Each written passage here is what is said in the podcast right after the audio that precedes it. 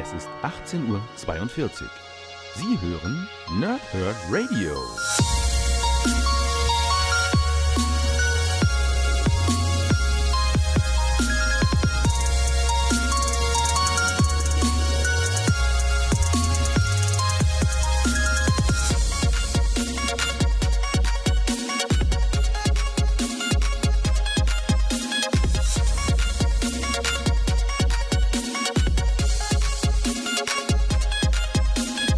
Moin Moin und willkommen hier Nerds im Nerdhurt Radio einer neuen Folge von Pow, Thrip und Snicked. Nachdem ich in der letzten Woche am letzten Donnerstag über die Spider-Man, Peter Parker und Miles Morales gesprochen habe, ist es nur fair, dass ich heute über die Spider-Women, Jessica Drew, Silk und Spider Gwen rede. Und zwar in Spider-Woman mit Netz, Charme und Spinnenkraft. Erstmal Entschuldigung dafür, dass ich heute ein bisschen später am Start bin. Ähm, am Nachmittag ging es mir wieder nicht so gut. Ich musste schlafen wegen Schmerzen, blub blub.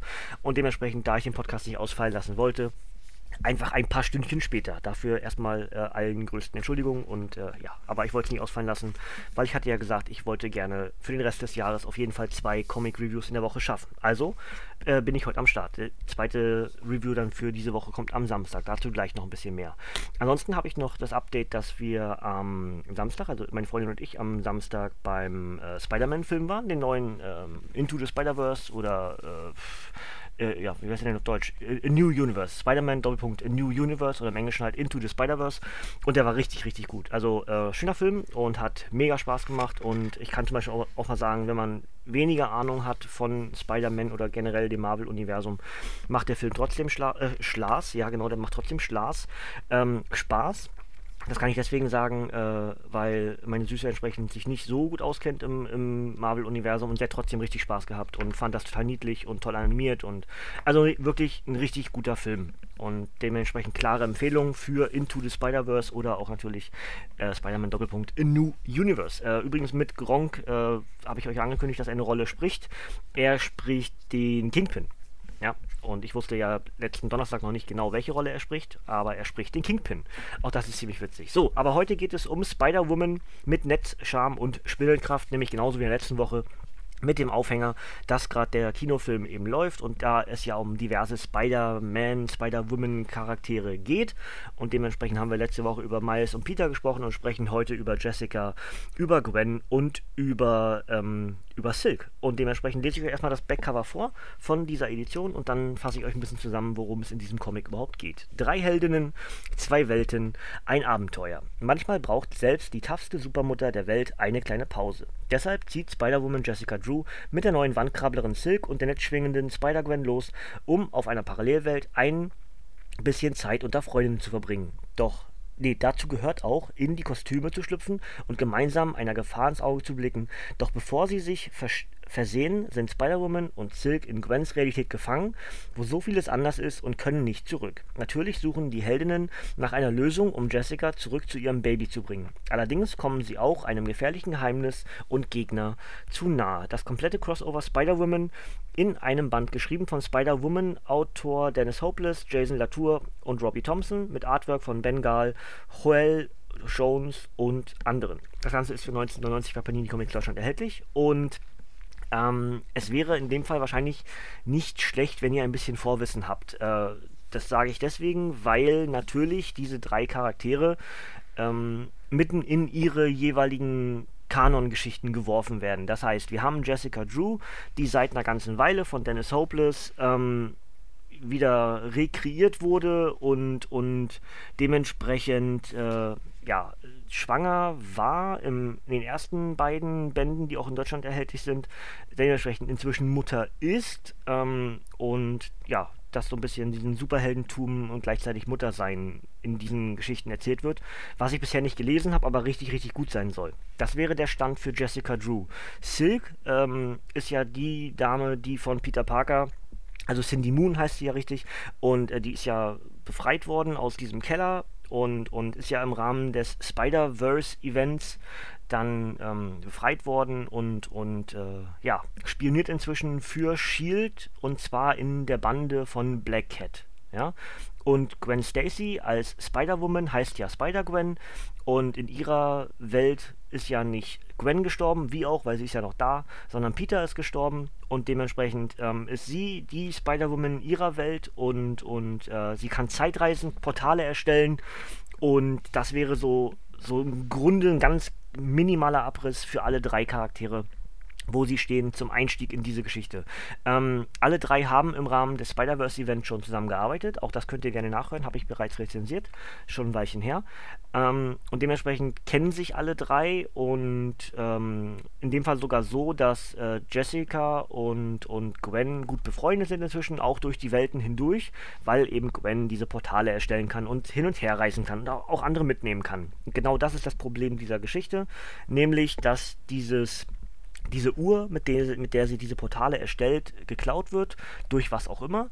Ähm, die drei Damen werden abgelenkt in der Welt von, von Gwen, also auf Erde 65, und, und ähm, ja, werden abgelenkt von einem Superadaptoiden und besiegen den auch, aber als sie dann wieder zurück zu ihren Sachen gehen, also zu den normalen Klamotten, nicht der, nicht der Superheldenklamotte, ähm, stellt Gwen relativ schnell fest, dass diese Uhr weg ist, dass die Portale erstellt. Dementsprechend können Silk also Sidney Moon und Jessica Drew, nicht zurück auf Erde 616. Und genau das ist das Problem. Dementsprechend sind alle drei in dem Sinne gefangen in Gwens Welt. Und es gilt rauszufinden, was da passiert ist. Ähm, und die Geschichte drumherum ist eigentlich ganz, ganz spannend erzählt, muss ich sagen. Wir haben halt, ähm, wir haben das Alpha, also Spider-Woman Alpha und das Omega um als Rahmen für die ganzen Geschichten. Und dazu haben wir jeweils äh, zweimal äh, Gwen, zweimal ähm, Spider-Woman und zweimal Silk-Geschichten. Insgesamt also acht Geschichten. Ja. Und das ist halt wirklich crossoverig, wie es nur geht. In allen drei Einzeleditionen in den USA haben sie entsprechend dann diese Geschichte erzählt. Nämlich wie dann nämlich diese drei Spider-Woman-Charaktere versuchen, Jessica und, und Silk wieder zurück in die Hauptwelt von Marvel zu kriegen. Und dabei entstehen ganz interessante, ja, wie sagt man denn, ähm, ja, Geschichten, ich nenne es auch mal Geschichten, mir fällt gar kein besseres Wort ein. Auf jeden Fall, weil die Charaktere so verschieden sind. Ähm, Silk, also Cindy Moon, fragt sich direkt, gibt es mich hier auch in deiner Welt? Also angesprochen auf Spider-Gwen. Und daraufhin sagt Gwen, dass sie das nicht wüsste, weil sie es nicht, nicht überprüft hätte. Zusätzlich will Silk eigentlich ihre Familie finden. Denn das ist ja eine, eine der Geschichten aus der Hauptwelt, dass ähm, Cindy Moon versucht, ihre Eltern zu finden. Ja, die aller Voraussicht nach sehr wahrscheinlich gestorben sind. Und das weiß sie aber noch nicht zu 100% oder nicht mit, mit, gewiss, mit Gewissheit. Das ist einfach nur eine sehr hohe Wahrscheinlichkeit dafür. Ähm, dementsprechend will sie herausfinden, ob es eine Cindy Moon in ihrer Welt gibt. Entsprechend auch natürlich sind die Eltern irgendwo. Und das ist eine der Geschichten, die halt hier miterzählt werden. Dazu hast du alles das, was Gwen betrifft dass sie noch relativ frisch in diesem Heldentum ist, ähm, sich mit ihrem Vater wieder versöhnt hat, der jetzt rausgefunden hat, dass sie, dass sie ja Superheldin ist und dass sie Spider-Gwen ist. Oder auch ähm, Spider, wie hieß denn das? Äh, Spinnengeist? Wie hieß denn das? Wie hieß sie denn ursprünglich? Also, ihr, ihr wisst schon, also die hieß ja gar nicht von Anfang an Spider-Gwen, aber die Öffentlichkeit hat sie ja so als, als Schurken tituliert. Ne? Ich weiß gerade nicht mehr den Namen von dem, von dem Charakter, wie sie da, wie sie genannt wird in den Medien. Auf jeden Fall ist ihr Vater ja Polizist und dementsprechend jagt er sie ja auch und dann irgendwann outet sie sich ihm aber gegenüber und zeigt halt, dass sie gar nicht böse ist, sondern einfach nur missverstanden wurde. Und ähm, ja, das ist die Geschichte, die um, um, um Gwen erzählt wird. Die dritte ist dann die um, um Jessica Drew, um Spider-Woman, die natürlich dann alle, voraus, äh, alle voran zurück will zu ihrem Baby und zusätzlich aber natürlich auch einen Konterpart in dieser Welt hat.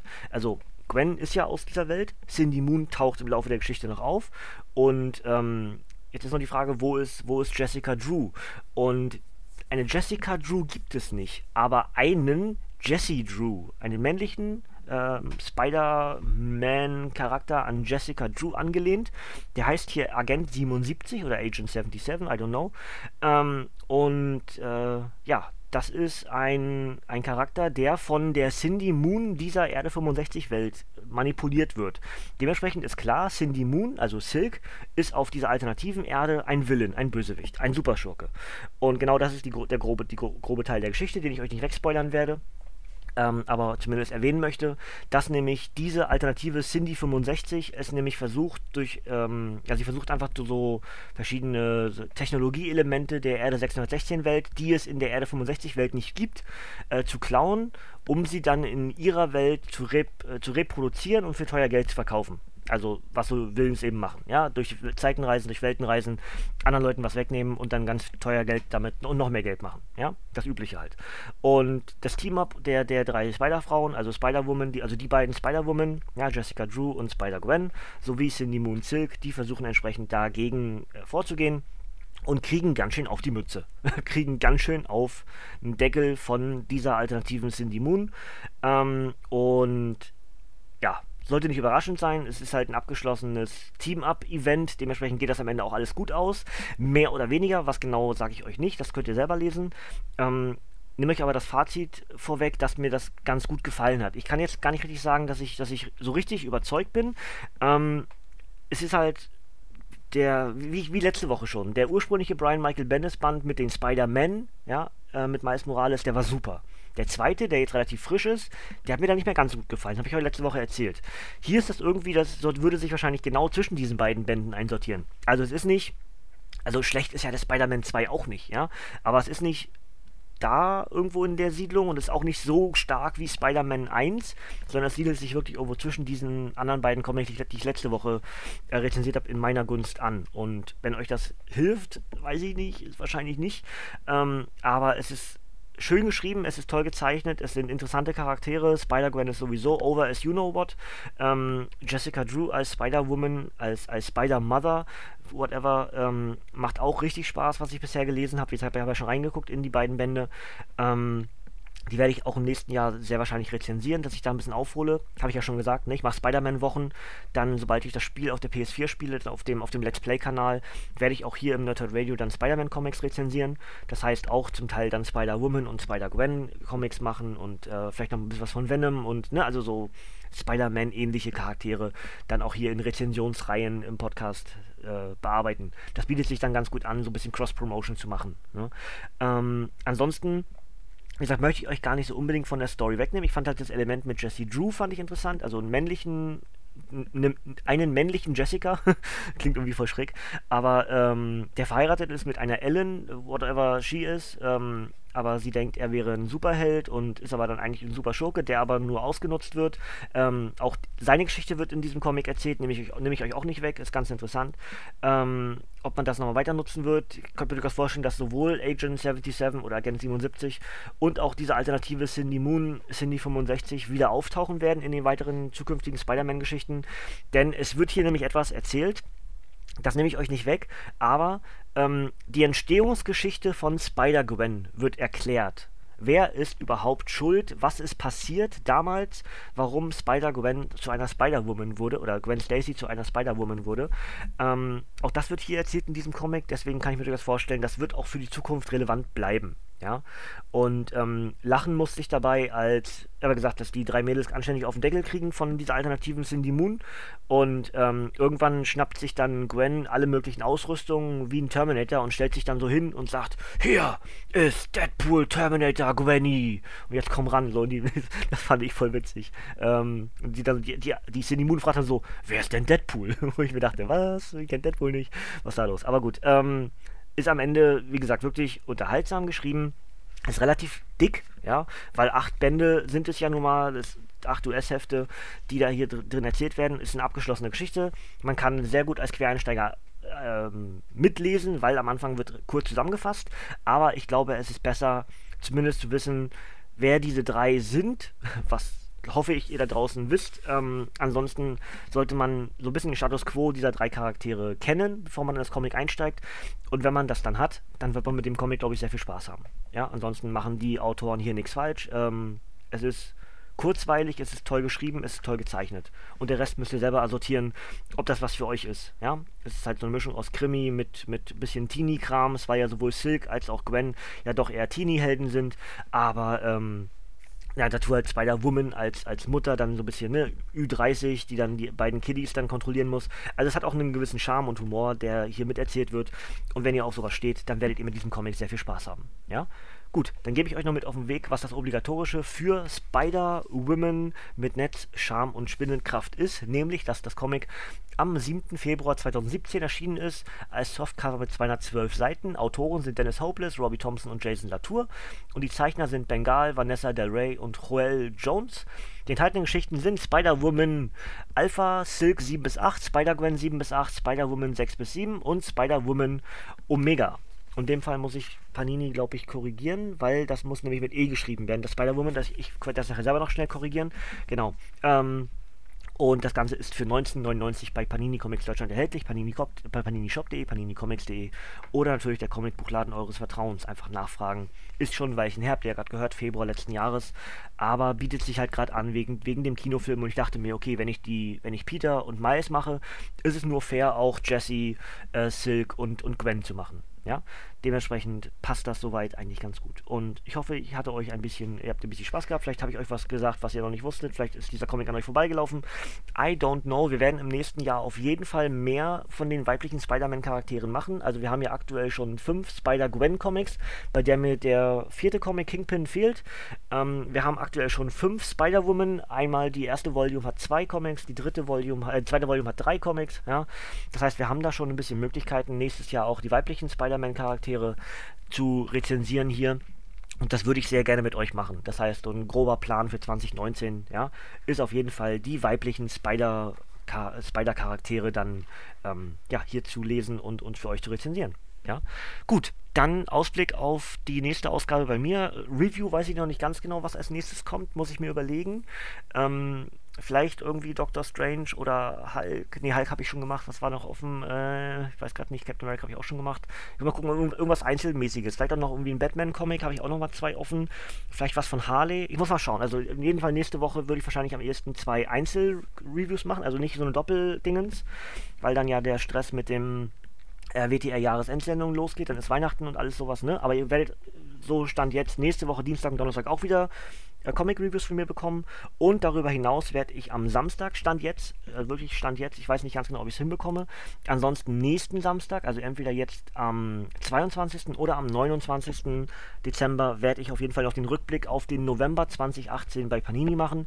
Ähm, dann wieder in Videoform, also entweder, wie gesagt, diesen Samstag, wenn ich es morgen schaffe, am Freitag aufzunehmen oder sonst entsprechend im Laufe der Woche aufnehmen, dann wahrscheinlich kurz nach Weihnachten, dass es dann für nächsten Samstag ist. Also da möchte ich mir nicht, möchte meine Hand nicht ins Feuer legen. Ich würde aber gerne diesen Samstag probieren und ihr werdet ja sehen, ob es online geht oder nicht. Ja? In der nächsten Woche dann wieder zwei Einzelreviews, wenn ich es natürlich schaffe, mehr zu lesen, ja, dann kann es auch sein, dass es natürlich Doppelcomics gibt. Ich muss gucken, wie ich über Weihnachten natürlich zum Lesen komme und was sich da alles so ergibt. Denn wie schon gesagt, da ist die große WTR-Jahresendsendung äh, 2018 The Year in Review, die am 31. Dezember online geht. Ähm, und das ist ein Mammutprojekt, dementsprechend weiß ich nicht genau, wie ich Zeit habe und, und dazu komme, was zu lesen. Ja, gut das wäre es soweit eigentlich von mir. Ähm, ich hoffe, ihr habt viel Spaß mit dem Film. Also, wie gesagt, wenn ihr noch drauf gewartet habt, ob euch jemand sagt, geht in den Film, der ist gut, dann bin ich das jetzt in dem Fall. Geht in den Film, der ist gut. ähm, und keine Angst vor animiert oder whatever. Richtig, richtig toll. Ich hatte ein bisschen, bisschen Pipi in den Augen, als die beiden Stan Lee-Szenen mit dabei sind im Film. Ähm, ganz toll gemacht und am Ende auch mit der Würdigung. Äh, wir danken Steve Ditko und Stan Lee für, eure, für euer Lebenswerk, blub, blub, Da sitzt mir schon so ein bisschen Kloß im Hals. Also, ähm, ja, da hängt das Herz halt dran. Ne? Und ansonsten kann ich mir durchaus vorstellen, dass ihr auch sehr viel Spaß mit diesem animierten Spider-Man habt. Und ich freue mich sehr auf die Blu-ray, die dann im Mai erscheinen wird. Die wird zu 115.000 Prozent gekauft. Gut, also das wäre es für heute. Ähm, die Spider-Woman sind raus. Ich bin raus. Ihr dürft gerne abschalten, Kinders. Denn von mir kommt heute hier nichts mehr. Bis zum nächsten Mal, ihr Nerds. Und tschüss.